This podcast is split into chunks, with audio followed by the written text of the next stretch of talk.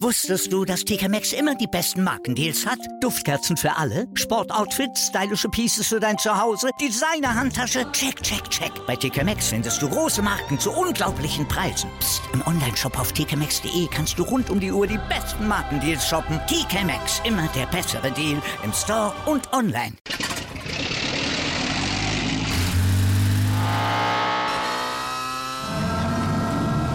Von 0 auf 100. Aral feiert 100 Jahre mit über 100.000 Gewinnen. Zum Beispiel ein Jahr frei tanken. Jetzt ein Dankeschön, rubbellos zu jedem Einkauf. Alle Infos auf aral.de. Aral, alles super. Anwurf. Der Handball-Talk auf meinsportpodcast.de. Ja, hallo und herzlich willkommen zu einer neuen Ausgabe von Anwurf, eurem Handball-Talk auf meinsportpodcast.de. Wir reden heute über ja, das, was bisher so ein bisschen passiert ist. Wir nehmen auf nach dem, direkt nach dem Deutschlandspiel und wollen uns natürlich mit dem Ergebnis beschäftigen, denn Deutschland hat gegen Argentinien eine überragende Leistung gezeigt, worüber wir natürlich sprechen müssen. Natürlich wollen wir den Blick werfen auf weitere Partien, auf einen Beißer, auf äh, der wirre Szene nach der Schlusspfiff. Äh, das wollen wir alles mal genau besprechen. Mein Name ist Sebastian Müller und ich habe heute wieder zwei Experten mit dabei, volles Haus bei Anwurf und dann begrüßen wir erstmal erstmal alphabetisch fangen wir wieder an mit Patrick. Hallo Patrick. Tag Sebastian, Tag in die Runde und äh, Tag Robin. Ist immer die gleiche Begrüßung, fällt mir gerade so ein. Ne? Jetzt kannst du wieder so perfekt den Ball nehmen und rüberwerfen. Das ist klasse. Läuft. Wir sind halt ein eingespielter Rückraum, würde ich sagen. Ja, genau. ja, natürlich wollen wir an der Stelle auch den lieben Robin Bulle zu. Hallo Robin. Ja, hallo zusammen, hallo ihr beiden. Äh, freut mich wieder dabei sein zu können, besonders nach so einem Match, äh, wie gerade eben gesehen, nach dem Deutschlandspiel, das ja doch uns allen, glaube ich, eine gute Stimmung ins Gesicht gezaubert hat.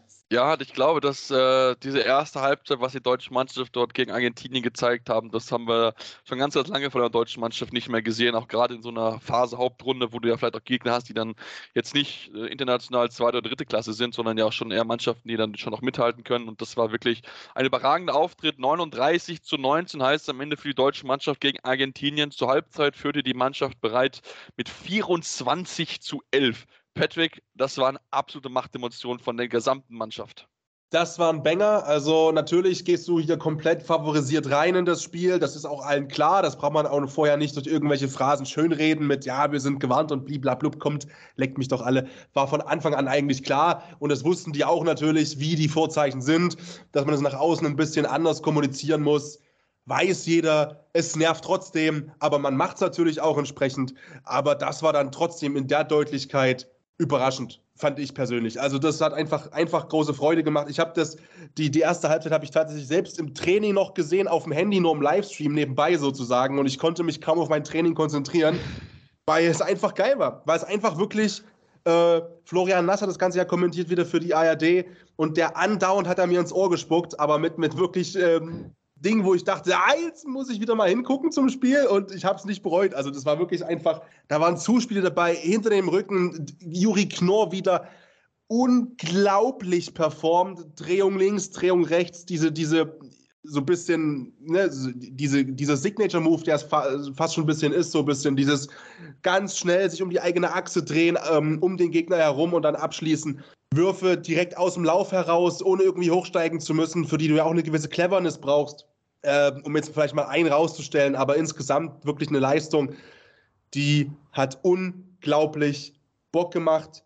Ähm, ja, klar, am Ende sind ein paar Wettscheine kaputt gegangen, sicherlich. 40 Tore sind nicht gefallen. ähm, und da, sorry, da muss ich mal eins sagen, ne? Also bitte, bitte Appell an die Handballer, nicht damit anfangen, jetzt genauso phrasige Interviews zu geben wie die, wie die Fußballer. Also ich reg mich überhaupt nicht auf, ein kleines bisschen vielleicht, aber erstmal Johannes Goller, das Post-Match-Interview bei aller Liebe ist ein geiler Typ. Hätte man sich sparen können. Das war einfach nur auswendig gelernt. Und das vor allem, was mich wirklich aufregt, wirklich, was mich wirklich aufregt, ich bin gleich fertig, Jungs, was mich wirklich aufregt, da stellt sich ein Patrick Grötzky hin. Ich darf das sagen, ich habe den gleichen Namen. Da stellt sich ein Patrick Grötzky hin. Und auf die Frage, ja, jetzt sind es 39. Ärgert man sich ein bisschen drüber, dass es keine 40 sind. Naja, das spielt für uns keine Rolle, sagen. Ach komm, erzähl doch nicht. Das ist, jeder Kreisligist, der 9-0 gewinnt, denkt sich in der Kabine, scheiße, hätten auch 10 sein können im Fußball oder wo auch immer. Ähm, deswegen, ich glaube schon, dass das ein bisschen in Anführungszeichen ärgert im Gesamtkontext vom Spiel. Jetzt habe ich genug monologisiert, aber das sind erstmal so meine ersten Gedanken so heute. Ja, also Patrick ist jetzt die nächsten 15 Minuten raus, weil er jetzt die ganze Redezeit eingenommen hat, aber. Äh, Tee kochen vor allem jetzt auch. äh, ja, nee, auf jeden Fall. Also da sind ja ganz, ganz viele Punkte mit dabei gewesen und ja, klar, also 40 Tore willst du immer werfen. Jibril Breng hatte die Chance. Ja. Vielleicht wollte er nicht den Kasten ausgeben. Das ist ja auch dann äh, immer so ein Thema. Wer 40 Tore, da muss er gerne noch mal in der Kasten springen. Auch wenn sie natürlich sagen, sie feiern jetzt nicht, aber natürlich dann nach dem Turnier muss natürlich dann entsprechend die Kasten kommen, wenn gerade bei 40 Toren. Also hat der Benge vielleicht äh, gesagt, nee, ich möchte das lieber noch nicht machen, keine Ahnung, aber es war trotzdem ein überragender Auftritt. Ich fand es äh, offensiv natürlich super, super stark, wie sie gespielt haben haben, aber auch gerade in der ersten Halbzeit, wie viele Bälle sie gewonnen haben, wie oft die zu Argentinien zu Fehlern gezwungen haben und du dann einfach zweite Welle oder auch viel erste Welle gehen konntest, weil dann auch einfach ähm, ja, du Argentinien überlaufen hast. Und ich glaube, das ist auch so ein Thema, Robin, äh, wo du dann auch ein bisschen mehr das Alter siehst, weil Argentinien das älteste Team der, äh, der, des Turniers und die sind einfach überrannt worden von uns. Ich glaube, man kann es so zusammenfassen. Du hast vollkommen recht. Also die Argentinier wussten gar nicht mehr Mitte der ersten Halbzeit gegen äh, Mitte Ende der ersten Halbzeit wussten die Argentinier gar nicht mehr, wo oben oder unten war. Die wurden wirklich vollkommen, äh, vollkommen dahergespielt von den Deutschen. Ich glaube, wir hab, haben schon in der 15 Minute die zweite Auszeit, glaube ich, sogar genommen. Genau, genau. Früh. Absolut, da wollte ich gerade darauf zu sprechen kommen. Also erstens war die Mannschaft von der Rolle. Aber auch der Trainer war von der Rolle, weil der Trainer hat nach der zweiten Auszeit, der Trainer der Argentinier, hat nach der zweiten Auszeit, glaube ich, fünf bis acht Minuten lang mit, mit einem siebten Feldspieler gespielt. Und dieser siebte Feldspieler hat genau dazu geführt, dass Deutschland mit diesem Vorsprung in die Pause gegangen ist, weil da gab es die ganzen Ballverluste. Wir haben, glaube ich, fünf, vier oder fünf Mal den Ball ins leere Tor geworfen, weil der Torwart nicht im Tor war. Die Argentinier so von der Rolle unglaublich. Sie haben jetzt in der Vorrunde auch schon zweimal richtig, richtig hoch verloren, mit jeweils zehn Toren gegen Norwegen und gegen die Niederlande. Aber diese Niederlage, die war in der Form überhaupt nicht zu erwarten. Man muss allerdings auch dazu sagen, ähm, dass, dass Deutschland natürlich unglaublich konzentriert gespielt hat. Beste, beste Wurfausbeute im ganzen Turnier bisher für die Deutschen. 81 Prozent Quote bei den Abschlüssen. Die Torhüter überragend im Spiel. Andreas Wolf sensationell in der ersten Halbzeit gehalten, Joel Bierlim in der zweiten Halbzeit. Und was mich vielleicht, was ich nochmal herausheben möchte, beziehungsweise mein, mein geheimer Spieler oder Man of the Match ist für mich Simon Ernst. Simon Ernst in der zweiten Halbzeit hat gespielt, als ob es hier um den Einzug ins Finale ging. Wie der in der Abwehrmitte gespielt hat, wir haben acht Tore kassiert in der zweiten Halbzeit. Acht. Das ist, eigentlich lässt man so ein bisschen nach, wenn man mit 13 Toren Vorsprung in die, in die Halbzeit geht. Aber Simon Ernst hat sich gesagt, ich will da hinten das Ding so dicht machen und hat da gar nichts mehr anbrennen lassen. Und das war, fand ich, eine ganz, ganz große Vorstellung und eine Ansage so, hier, wenn wir durchrotieren, dann hat wirklich gar auch niemand mehr zu melden. Und das ist ein super starkes Zeichen an die Niederlande, an die Norweger, die äh, als nächste Gruppengegner kommen. Definitiv, das war auf jeden Fall, auf jeden Fall eine Ansage. Ähm, wir gehen ja gleich noch ein bisschen auf, auf das niederländische Spiel ein, während ja jetzt noch äh, das letzte Spiel in der, der, Gruppe aussteht mit Norwegen gegen Serbien. Aber ähm, das ist auf jeden Fall von der deutschen Mannschaft eine ganz, ganz starke Leistung gewesen. Und vor allen Dingen, wir hatten es ja auch immer so ein bisschen gesprochen, ne, Patrick, so, so diese ersten Minuten ist jetzt nicht immer so das gewesen, wo Deutschland gut reingekommen ist. Ja, ist jetzt nach der Pause oder zu Spielbeginn. Diesmal, ich glaube, sie haben schnell 7 zu 1 geführt. Das ist ja also sie haben quasi genau dieses einige letzte Problem vielleicht noch, wo wir gesagt haben, okay, das ist jetzt nicht sonderlich gut, haben sie nochmal genutzt und dann wirklich nochmal, ja, ist überragend einfach besser gemacht und wirklich von Beginn an einfach keine Zweifel gelassen, wer die Partie heute als Sieger von Platz verlassen wird. Das Gefühl hatte ich auch, wobei man schon sagen muss, äh, die ersten beiden Würfe waren ja auch wieder nicht drin. Ja, okay, ja klar. Ja. Also da, da, wo ich kurz äh, schon am Zittern war, ne, der erste dann von, von, von äh, Weber war es, glaube ich, der erste schon nicht und der zweite ist es dann auch nicht. Und da hast du dann in Anführungszeichen Glück, beziehungsweise die Argentinier hatten, ich glaube, einerseits Deutschland extrem stark heute, dazu kommt aber auch, dass die Argentinier unterperformt haben.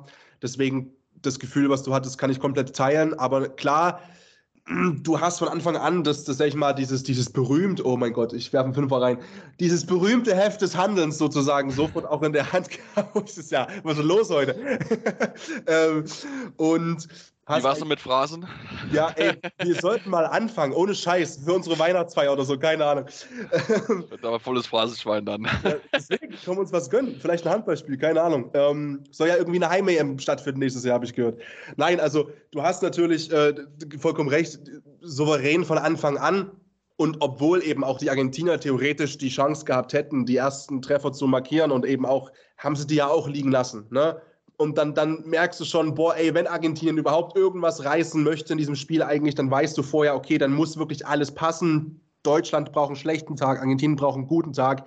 Und da war eigentlich schon klar, yo, also es haben jetzt beide Seiten zwei Fehlwürfe, aber das wird die Argentinier wesentlich mehr beschäftigen als die Deutschen, weil die kommen einfach dann über die Summe, ähm, über die Quantität und Qualität heute ähm, in dem Spiel. Und deswegen, ja, das war von vorn bis hinten einfach souverän. Und du hast diese Spielfreude auch gesehen, da wurden Dinge versucht, da wurde sich auch zugezwinkert, wenn was nicht geklappt hat, irgendwie dann als so 10, 11 Tore Unterschied waren. Da merkt man schon auch in den Gesichtern, die hatten halt Bock und auch Spaß, aber eben auch das, was, was Robin so geil gesagt hat, dieses Simon Ernste-eske angespannt sein in einer positiven Art, trotzdem halt sich festzubeißen und einfach da nicht loszulassen. Und wenn das Kind schon am Boden liegt und weint, trotzdem nochmal so. Und ähm, das war, das fand ich spektakulär heute. Das hat mir auch wirklich gut gefallen, muss ich sagen. Und kommen wir bestimmt noch dazu, auch auf der Bank das gleiche Bild, äh, was Gislason angeht. Ja, definitiv. Also ich finde, er hat dieses wirklich gut gemacht, hat den Spiel hat dann auch durchgewechselt zur zweiten Halbzeit, überhaupt gar keinen Abbruch getroffen. Das ist wirklich eine sehr, sehr konzentrierte Leistung. Also wir können eigentlich, wir können eigentlich ja nur Lob verteilen. Also das Einzige, wo man wirklich, wenn man jetzt mal zu sehr ins Detail will, müssen wir bei Janik Kohlbacher sprechen. Hatte bisher einen einzigen Fehlwurf im Turnier, heute zwei.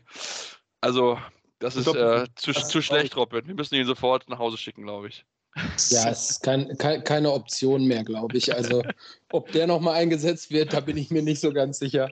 Aber Patrick hat es schon richtig gesagt. Für mich ist das Zitat des Spiels kommt nicht von einem Spieler oder aus einem Postmatch-Interview, sondern in der 25. Minute der ersten, also in der 25. Minute nimmt Alfred Gislason die erste Auszeit ja. und sagt, schnauf durch. Und dann kommt das Zitat der WM, meiner Meinung nach, spielt halt, was ihr wollt.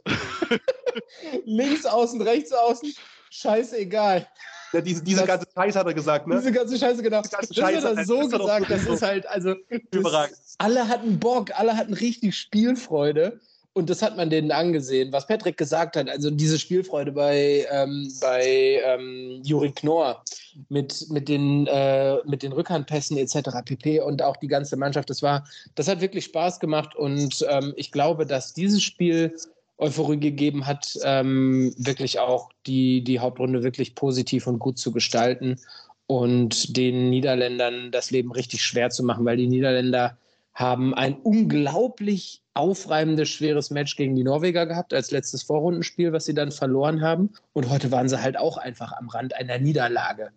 Und diese zwei Spiele stecken den Niederländern in den Knochen mit ihrem absoluten Vollgashandball und Deutschland konnte sich die letzten zwei Spiele, da müssen wir einfach sagen, komplett schonen und auslaufen ja, ich will jetzt nicht sagen, es war Schaulaufen, aber es war zumindest etwas, wo du zumindest die Belastung sehr, sehr gut steuern konntest. Ne? Also wo du viele Spieler äh, einsetzen konntest, auch heute alle mindestens eine zweistellige Minutenanzahl gehabt. Ich glaube, am wenigsten gespielt hat Philipp Weber mit zwölf Minuten, genau mit 12,1 Minuten, also zwölf Minuten eine Sekunde. Also ja, das hat alles einwandfrei, hat viel, viel Spaß gemacht. Wir können noch ganz, ganz viel loben und Patrick möchte, glaube ich, das Schlusswort machen, bevor wir dann gleich auf die anderen Hauptrundengruppe kommen. Ähm, ja, beziehungsweise auch das kurz aufgreifen von dem, was äh, Robin angesprochen angesprochen hat, dieses, äh, unser nächster Gegner, ne, die Niederländer. Ähm, einerseits, klar, du kommst geschonter rein und du kommst auch ähm, mit einem richtig krassen Flow natürlich in die Partie. Und auf der anderen Seite glaube ich auch, dass der Kopf eine entscheidende Rolle spielt, natürlich bei den Niederländern gerade. Und es kann auch, glaube ich, ein Vorteil sein. Natürlich kann auch ich vollkommen falsch liegen, aber in meinem Gefühl geht auch gerade ein bisschen das Denken los bei den Niederlanden. Und das ist immer besch bescheiden, Gott sei Dank noch die Kurve bekommen. Ähm, bescheiden, wenn du anfängst zu denken, wenn du merkst, dass der Flow nicht mehr so durchflutscht wie in den ersten beiden Spielen. Und das ist vielleicht auch ein Punkt, dass diese ersten Spiele, ne, wir saßen hier und haben über einen Mitfavoriten gesprochen und haben die hochjauchzend bejubelt. Und natürlich, weil es Spaß gemacht hat, die zu sehen, weil es gebockt hat ohne Ende, dieses Spiel zu sehen, Tempohandball ohne Ende. Aber jetzt haben, und, und vor allem auch die Jungs haben gemerkt in Orange, ey, das klappt ja einfach, es funktioniert ja einfach. Und jetzt hast du zwei Spiele am Stück gemerkt, plötzlich, ja, okay, ey, wir sind nicht und okay, nee, wir müssen schon mal realistisch sein. Äh, irgendwann wird sich das einpendeln und äh, ich glaube, das ist auch eine große, eine große Rolle, die da mit, mit einfach einherspielt, dass eben jetzt, glaube ich, der Kopf ein bisschen auch, mm, ja, vielleicht ein bisschen ähm, rumnagt, so im niederländischen Spiel, weil ich glaube, die auch jetzt gemerkt haben, wir sind halt vielleicht doch noch nicht so super durch und durch souverän, wie wir das gern wären. Und ähm, dann fängt man an nachzudenken. Damit wollen wir jetzt ja natürlich auch auf die, das Spiel zu sprechen kommen. Mal jetzt eine kurze Pause, kommen wir gleich auf das Spiel der Niederländer gegen Katar. Und natürlich auch weitere Themen. Ne? Wir haben einen äh, Luis Suarez-Vergleich gleich noch im Petto und natürlich noch äh, ein weiteres Spiel, was für viel Furore gesorgt hat. Deswegen bleibt dran hier bei Anruf, eurem Handball-Talk auf meinsportpodcast.de. Wusstest du, dass TK Maxx immer die besten Markendeals hat? Duftkerzen für alle, Sportoutfits, stylische Pieces für dein Zuhause, Designer-Handtasche, check, check, check. Bei TK Maxx findest du große Marken zu unglaublichen Preisen. Psst. im Onlineshop auf tkmaxx.de kannst du rund um die Uhr die besten Markendeals shoppen. TK Maxx, immer der bessere Deal im Store und online. Wieder live von Ihrem Toyota-Partner mit diesem Leasing-Auftakt. Der neue Toyota Jahreshybrid. Ab 179 Euro im Monat. Ohne Anzahlung. Seine Sicherheitsassistenten laufen mit. Und ja, ab ins Netz mit voller Konnektivität. Auch am Start die Toyota Team Deutschland Sondermodelle. Ohne Anzahlung geht's in die nächste Runde. Jetzt los sprinten zu Ihrem Toyota-Partner. Ja, und jetzt sind wir zurück und wollen uns natürlich da jetzt auch ein bisschen im Detail noch ein bisschen mit der niederländischen Mannschaft besprochen. Wir haben ja schon ein bisschen darauf hingewiesen, dass das ein knappes Spiel gewesen ist. Haben knapp gewonnen gegen Katar mit 32 zu 30 in einer Partie, wo sie gerade in der ersten Halbzeit sich enorm schwer getan haben, teilweise mit 5, 6 Toren zurückgelegen sind. Am Ende gewinnen sie diese Partie noch, ähm, nicht zuletzt dank einem überragenden Kai Smits und Rüdger Ten van Helden. Van Held, äh, Tenfelde, so ist richtig, acht Tore bei neun Versuchen jeweils geworfen. Ähm, da hat sich äh, ja vor allem die Wurfeffektivität dann bezahlt gemacht. Trotzdem, Robin, das war ein harter, harter Kampf ähm, und da kann mit sicher die deutsche Mannschaft so ein bisschen noch was davon abnehmen, wie es Katar gemacht hat, denn die haben das gerade in der ersten Halbzeit sehr, sehr stark gespielt. Absolut, die Kataris haben das sehr, sehr gut gemacht in der ersten Halbzeit, sind mit, äh, sind mit 19 zu 15 in die Halbzeit gegangen. Die Niederländer wirkten teilweise ein bisschen ratlos und ähm, 19 Gegentore haben die Niederländer bisher noch nicht kassiert in einer Halbzeit. Das hatte ja mehrere, mehrere Gründe, mehrere Faktoren natürlich. Zum einen war Bad Ravensbergen, über den wir in den letzten Folgen natürlich schon das ein oder andere Mal gesprochen hatten, weil er die beste Quote oder eine der besten, die Top in den Top 3 der besten Torhüter beim Turnier bis jetzt war von der, in der Vorrunden-Performance. Der kam überhaupt gar nicht so gut ins Spiel wie sonst. Es hat tatsächlich sogar der zweite Torhüter der Niederländer, wo selbst der Kommentator bei Sportdeutschland bei Sportdeutschland TV äh, nachschauen musste, wie er denn genau hieß. Ähm, äh, der kam sogar mal zum Einsatz kurzzeitig. Ähm, und die Niederländer ja, den wurde der Zahn gezogen mit einem aggressiven, offenen Deckungsstil im Sinne dessen, dass dieses Tempospiel sehr schnell, sehr früh unterbrochen wurde. Das hat dazu geführt, dass das Spiel allgemein relativ giftig war. Es gab auf beiden Seiten sechs Zeitstrafen, also zwölf Zeitstrafen in einem Spiel, finde ich schon, sind relativ viel, meiner Meinung nach. Und ähm, die Kataris haben das wahnsinnig gut gemacht und den Niederländern so ein bisschen den Zahn gezogen. In der zweiten Hälfte haben die Niederländer unglaublich aufgedreht und sind tatsächlich so ein bisschen abgerückt von ihrer Spielweise, weil dieses Abräumen spielen die Niederländer fast nie. Und du hast ihn gerade angesprochen, den, ähm, den Rutger Tenfelde der hat einfach mal acht Hütten gemacht. Der heißt vorher kaum in Erscheinung getreten und jetzt als Linksaußen ähm, hat er den das Spiel absolut entschieden. Ich habe nicht ganz verstanden, warum am Ende ähm, Kai Smits zum, ähm, zum, zum Man of the Match wurde. Klar, auch acht Tore gemacht, alles gut, aber er wirft natürlich auch die sieben Meter. Ähm, und äh, Rutger Felder hat einfach acht Tore aus dem gebundenen Spiel gemacht und davon, glaube ich, allein sechs in der zweiten Halbzeit und damit für mich der Man of the Match gewesen. Und da haben die Niederländer sind ja der Niederlage nochmal so ein bisschen von der Schippe gesprungen. Und ich glaube, wenn wir uns die, von den Kataris die Deckungsleistung und Abwehrarbeit in der ersten Halbzeit abgucken, dann wird das ein richtig gutes Ding am Samstag und die Deutschen haben eine sehr, sehr gute Chance. Ja, das denke ich auch. Gerade wenn sie natürlich ihr Tempo nicht spielen können, was wir gesehen haben, die deutsche Mannschaft kann ja auch Tempo spielen, also die können dann auch durch ein bisschen was bei mitgehen und denen das wegnehmen, haben sie auch gegen Island ja beispielsweise geschafft, die so ein bisschen ähnlich einschätzen würde von der Spielweise. Auch da ein vergleichsweise kleiner Rückraum mit viel Speed, der dort kommt. Das kann mit Sicherheit dann auch sehr, sehr gut funktionieren für die deutsche Mannschaft. Also von daher, das ist ähm, ja dann doch eine Aufgabe natürlich, Patrick, die ja natürlich jetzt total entscheidend ist. Ne? Wenn wir gegen Niederlande gewinnen, dann ist Viertelfinale fix. Ja, und ich bin ehrlicherweise sehr optimistisch, dass das Ganze funktioniert. Also natürlich, das wird, das wird, eine, das wird ein Spiel vor allem wo du danach eine Kopfstütze brauchst und dir jemand Nacken massieren muss, weil du nur den Kopf von links nach rechts werfen wirst wahrscheinlich und wieder in die andere Richtung. Das wird sicherlich ähm, zumindest der Grundgedanke sein von beiden Teams natürlich. Ne? Das sind beides Mannschaften, die. Das wird mehr ein, das wird mehr ein Tennisspiel, als das ja. ein Handballspiel wird. Und vielleicht wird auch mehr Tennis, keine Ahnung. Ähm, gucken, mal gucken, ob wir es schaffen, unter 30 Sekunden die Angriffszeiten zu, bei den Teams. Das wäre schon. Bei beiden, bei beiden, oder was meinst also du? Also ich glaube, ich, glaub, ich mache, ähm, Handballytics macht ja diese, diese, äh, diese Statistik immer zu den Spielen. Ja. Ich glaube, das schnellste bisher, was ich, also ich glaube, bis jetzt noch keines Team unter 30 Sekunden geschafft, durchschnittlich im Ballbesitz zu sein. Vielleicht bei so zwei schnellen Teams, ja, vielleicht kann das ja einer ja, knacken. Also das sind ja zwei Mannschaften, die eigentlich äh, auch gerne über Durchbrüche kommen und die eben durch das Tempo halt kommen und dann eben durch, also das, die Niederländer sowieso, die Deutschen auch, auch wenn du da, sag ich mal, aus dem Rückraum auch Leute hast, die auf ihre Art und Weise dann sage ich mal, auch mal äh, zum Erfolg kommen. So ein Kai Hefner zum Beispiel, der jetzt aber ja auch kein, kein klassischer, sage ich mal, der jetzt nicht häufig oder ungern aus neun, zehn Metern mal einen reinstrahlt. Das ist ja auch mehr so jemand, der dann die Lücke sucht und durchbricht. Ähm, oder halt wirklich unkonventionell einfach aus dem Lauf mehr raus mal abschließt äh, von etwas größerer Distanz. Deswegen, das sind ja beides Mannschaften, die extrem übers Tempo kommen. Bei den Deutschen ist es ja eine Sache, die wir uns auch seit Jahren wünschen, dass es halt wirklich mal wirklich so wieder funktioniert, wirklich einfach nur Tempo, Tempo, Tempo zu spielen. Also ich glaube, es wird ein Spektakel und wird Boah, das ist wieder Phrasenschwein, ich weiß nicht.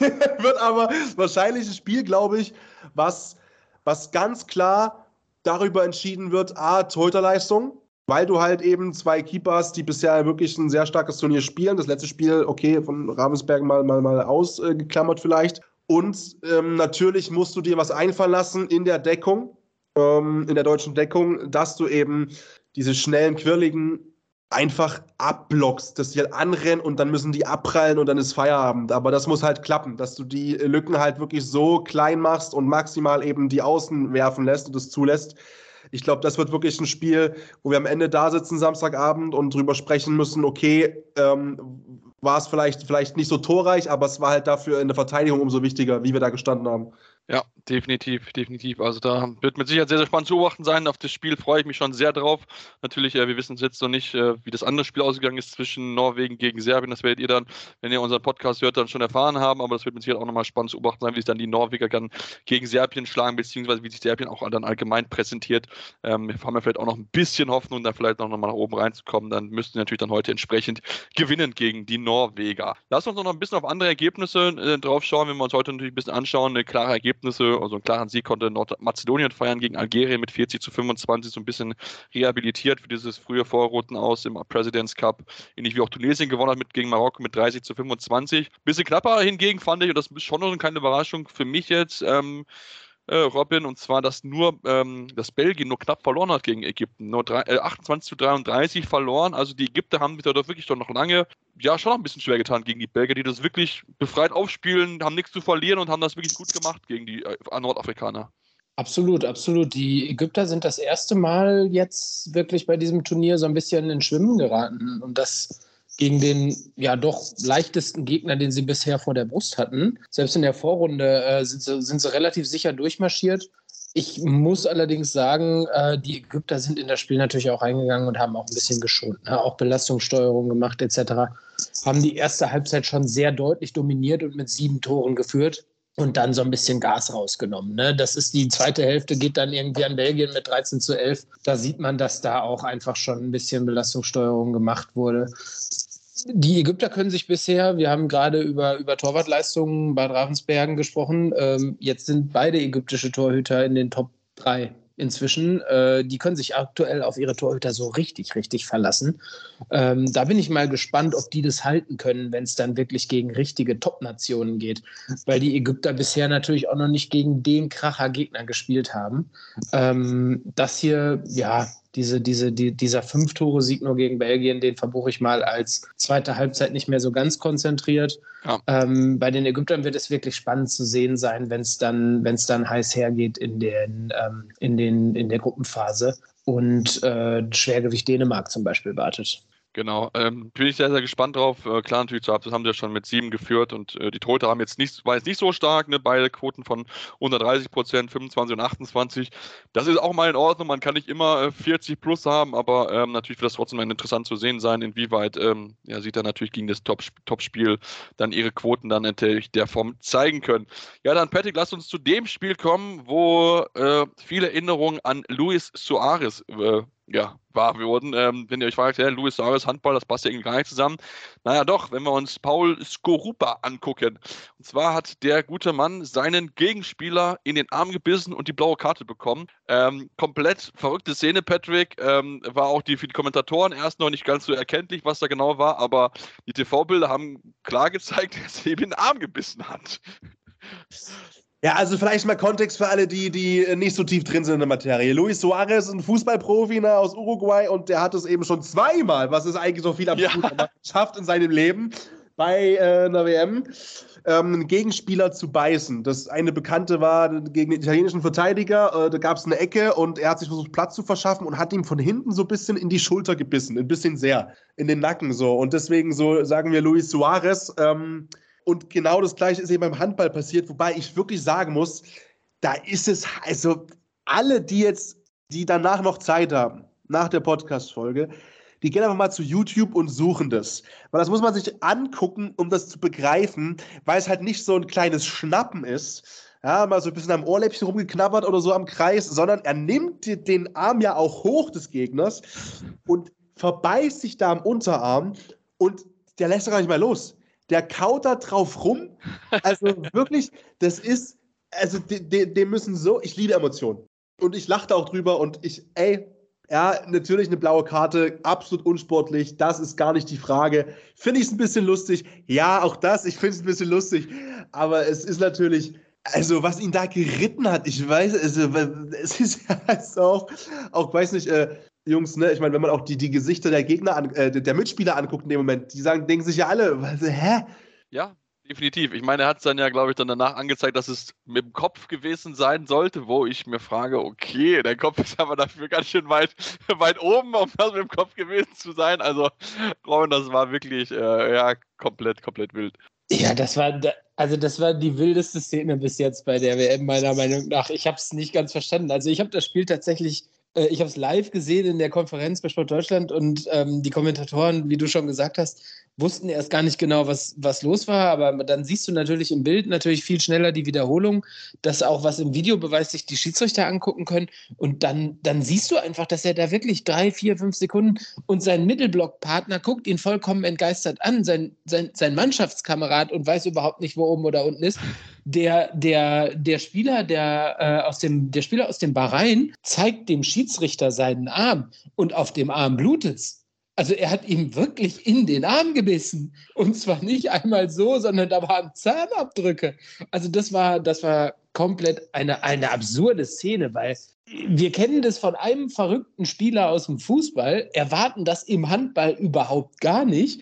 Und jetzt passiert das hier auf dieser Bühne und dann natürlich auch noch, dass, dass es dann auch noch ein Amerikaner ist. Die, die Truppe ist ja sowieso interessant zusammengestellt mit ja. einem Landesligaspieler und, und was weiß ich nicht was. Ähm, ja, bin ich mal gespannt, was er, wie er sich im Zweifel, der, der Paul äh, Skorupa, dann im Zweifel auch noch dazu äußert, was ihn da geritten hat. Aber ich kann, ich kann mir nichts anderes vorstellen, als einfach Blackout und dann ja. kurz da rein. Also, das ist für mich hochgradig unsportlich, aber ähm, er wird es sich selber, glaube ich, auch nicht wirklich erklären können. Das, das glaube ich auch, dass er sich nicht das nicht ganz so selbst erklären kann. Also von daher, ja, sehr, sehr, sehr, sehr spannend auf jeden Fall gewesen. Komplett, komplett verrückte Szene dort. Und äh, ja, das war wirklich schon äh, auch da die richtige Entscheidung, das von den Schiedsrichtern. Ich glaube, sie haben es auch noch mal im Video angeschaut und im Video war es dann, glaube ich, ganz, ganz klar, dass da wirklich die, die Szene mit dabei gewesen sind. Und da ist dann auch mit der blauen Karte, das heißt ja dann mindestens ein Spielsperre, vielleicht noch ein bisschen länger, dann auch die, die richtige Entscheidung dort gewesen. Lassen natürlich noch ein bisschen auf die anderen Ergebnisse und dann gucken von dem Tag zuvor. Ähm, auch da President's Cup. Ähm, gab es jetzt keine großen Überraschungen. Äh, Korea gewinnt mit, äh, Südkorea gewinnt mit 37, 30 gegen Uruguay. Chile gewinnt zwar nur knapp, aber trotzdem gewinnen sie ähm, gegen Saudi-Arabien mit 26 zu 23. Ähm, Zwei klare Spiele gab es auch in der Hauptrunde mit dem klaren slowenischen Sieg gegen, Is äh, gegen Iran mit 38 zu 21. Die sind haben auch äh, viele Tore geworfen, 40 Buden, haben auch 30 kassiert gegen Cap Verde. Vielleicht so ein bisschen schon immer eine Überraschung gewesen. Was ähm, für viele auch für Ruhe gesorgt hat, war das Spiel, was das, das allererste Spiel der Hauptrundengruppe, äh, Hauptrundengruppe 2. Und zwar war das die Partie zwischen Portugal und Brasilien. Es war eigentlich ja, 28 zu 27. Die Partie wirkte entschieden. Ne? Die Schiedsrichter gingen auch schon, um zu wegzugehen. ja, und dann kam der Hinweis, es kam der Videobeweis, dann gab es rote Karte und äh, sieben Meter für Portugal, äh, für Brasilien. Der, sieben Meter sitzt und äh, ja, 28 zu 28. Robin, eine Sequenz, die uns alle staunend zurückgelassen hat, weil ne, natürlich auch erst alle nicht wussten, was los war. Ne? Es wirkte irgendwie entschieden, all, alle waren auch so in Ordnung damit. Portugal jubelte, Brasilien war enttäuscht und äh, ja, das hat dann doch für sehr, sehr viel Verwundung erstmal gesorgt. Ja, du hast vollkommen recht. Also das, das, das Setting war ja so, dass ähm, die Portugiesen den Ballverlust im, im, bei eigenem Angriff haben. Brasilien noch die Chance bekommt auf den Angriff ähm, knapp, knapp 30 Sekunden noch hat, ja. das Ausspiel den Abschluss nimmt bei ungefähr 10 Sekunden vor Ende. Der Wurf geht übers Tor. Der Rechtsaußen, der Brasilianer, holt den Ball sehr schnell vor zum Ort des Freiwurfs, sodass noch vier Sekunden auf der Uhr bleiben. Aber der Freiwurf kann nicht in der Form ausgeführt werden, dass sich der Kreisläufer, sage ich mal, an der gestrichelten 9-Meter-Linie positionieren kann, ihn auflegen kann für einen würfgewaltigen Rückraum, weil eben die Portugiesen gefühlt auf der gestrichelten Linie stehen. Also das waren vielleicht 50, 60 Zentimeter Abstand, die sie dort gehalten haben. Ähm, das fällt, sage ich mal, natürlich in, der, in, diesem, in, in, in diesen Bruchteil der Sekunden, also es, wir reden ja von vier, fünf Sekunden hier, ist es nicht so aufgefallen, aber natürlich spricht es dann jemand an, in dem Fall einer der Offiziellen. Ähm, und der Delegierte war es, glaube ich. Der ja. Delegierte, genau. Und ähm, hier über den, über den Videobeweis wurde ja auch diskutiert. Ich, halt, ich finde ihn ganz ich finde, er wird gut eingesetzt bei dieser Weltmeisterschaft, meiner Meinung nach. Die Schiedsrichter machen das sehr gut, wurden sehr gut darauf geschult. Und hier wurde er auch richtig gut eingesetzt. Weil es wird im Moment, bei dieser WM wird die ganze Zeit zwei Minuten gegeben, wenn der Abwehrspieler nicht genug Abstand hält. Und eine Zwei-Minuten-Strafe in, in, der letzten Minute des Spiels ist eine klare rote Karte mit einem darauffolgenden sieben Meter. Das haben die Schiedsrichterinnen, die beiden Franzosen, die beiden Französinnen ähm, optimal entschieden. Deswegen richtige Entscheidung, sieben Meter verwandelt. Äh, sorgt natürlich für himmelhoch jauchzende Brasilianer auf der einen Seite und tief betrübte Portugiesen auf der anderen Seite. Ähm, ja, Spannung. Spannung hoch 10 und das um 15.30 Uhr nachmittags.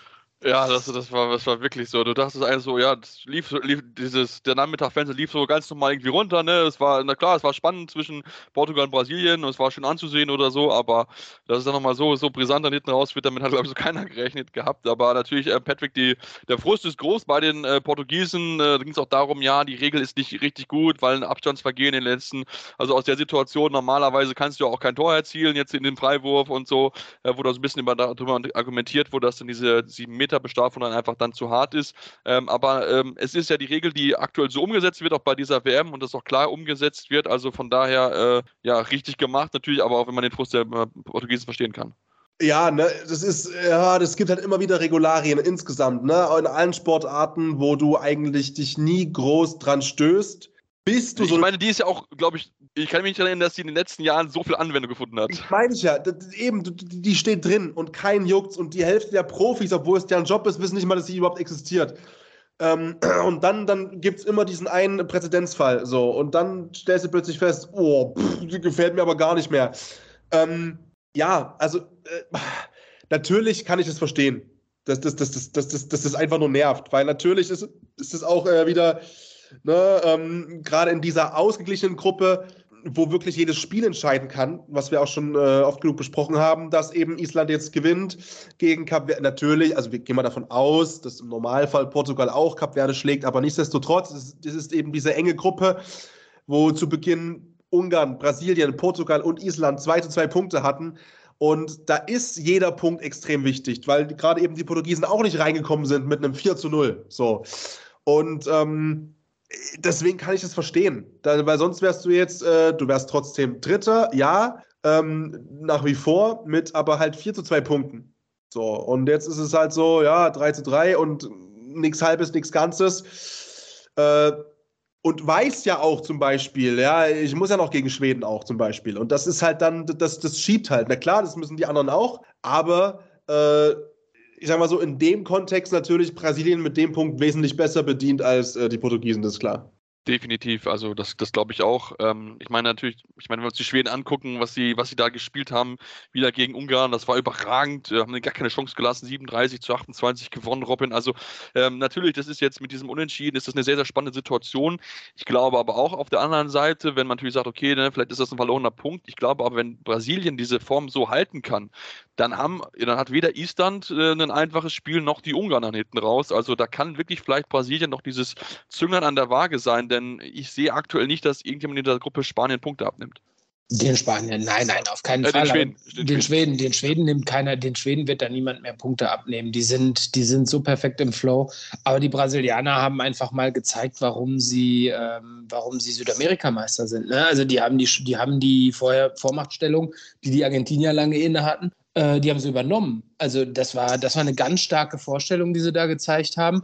Und die Isländer müssen sich mal anziehen, weil die ähm, sind jetzt noch nicht so gefestigt, würde ich mal sagen. Wer 30 Tore gegen Kap Verde kassiert, wer gegen Ungarn eine sichere Führung und einen sicheren Sieg aus der Hand gibt, der äh, muss sich auch warm anziehen gegen aufopferungsvoll kämpfende Brasilianer. Weil die Brasilianer, da, da können wir uns alle sicher sein, dass die jetzt ihr Herz auf den Platz lassen. Aber sowas von nach dieser Vorstellung und nach diesem Punktgewinn ähm, mit der Aussicht, da vielleicht die Sensation zu schaffen mit einem Sieg gegen Island, weil das könnte dann nämlich passieren.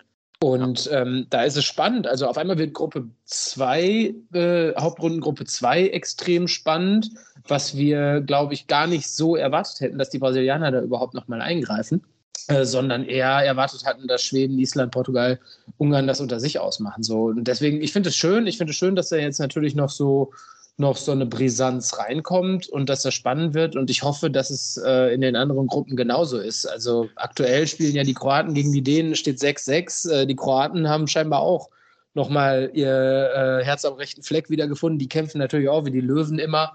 Und Klar. die Serben sind auch für eine Überraschung einfach immer gut. Ja, definitiv. Und ich meine, Tecariol, überragendes Spiel gehabt bei den Brasilianern zum Beispiel. Der ist jetzt auch, glaube ich, in den, in den Top Ten bei den, bei den besten Quoten im Turnier. Also von daher, vielleicht ist wirklich auch die brasilianische Mannschaft eine, eine die dann vielleicht sich noch den zweiten Platz holen kann. Also das will man nicht ausschließen. Sie haben in den letzten Jahren sehr, sehr gut gespielt und in der Gruppe scheint aktuell viel möglich. Zumal auch die Isländer jetzt ja auf Olaf Gudmundsson verzichten müssen, hat sich verletzt im Training.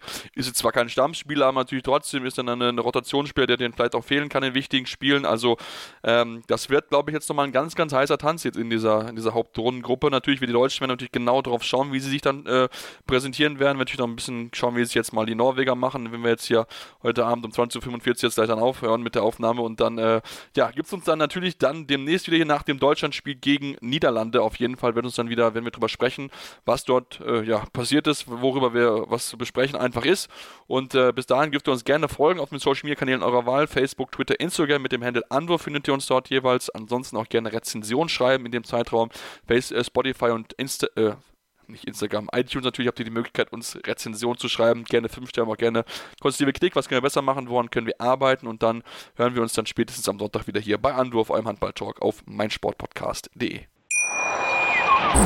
Wieder live von Ihrem Toyota-Partner mit diesem Leasing-Auftakt. Der neue Toyota Jahreshybrid. Ab 179 Euro im Monat. Ohne Anzahlung. Seine Sicherheitsassistenten laufen mit. Und ja, ab ins Netz mit voller Konnektivität. Auch am Start die Toyota Team Deutschland Sondermodelle. Ohne Anzahlung geht's in die nächste Runde. Jetzt los zu Ihrem Toyota-Partner.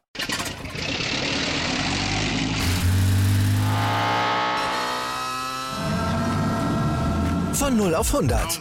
Aral feiert 100 Jahre mit über 100.000 Gewinnen. Zum Beispiel ein Jahr frei tanken. Jetzt ein Dankeschön, rubbellos zu jedem Einkauf. Alle Infos auf aral.de. Aral, alles super. Anwurf. Der Handball-Talk auf meinsportpodcast.de.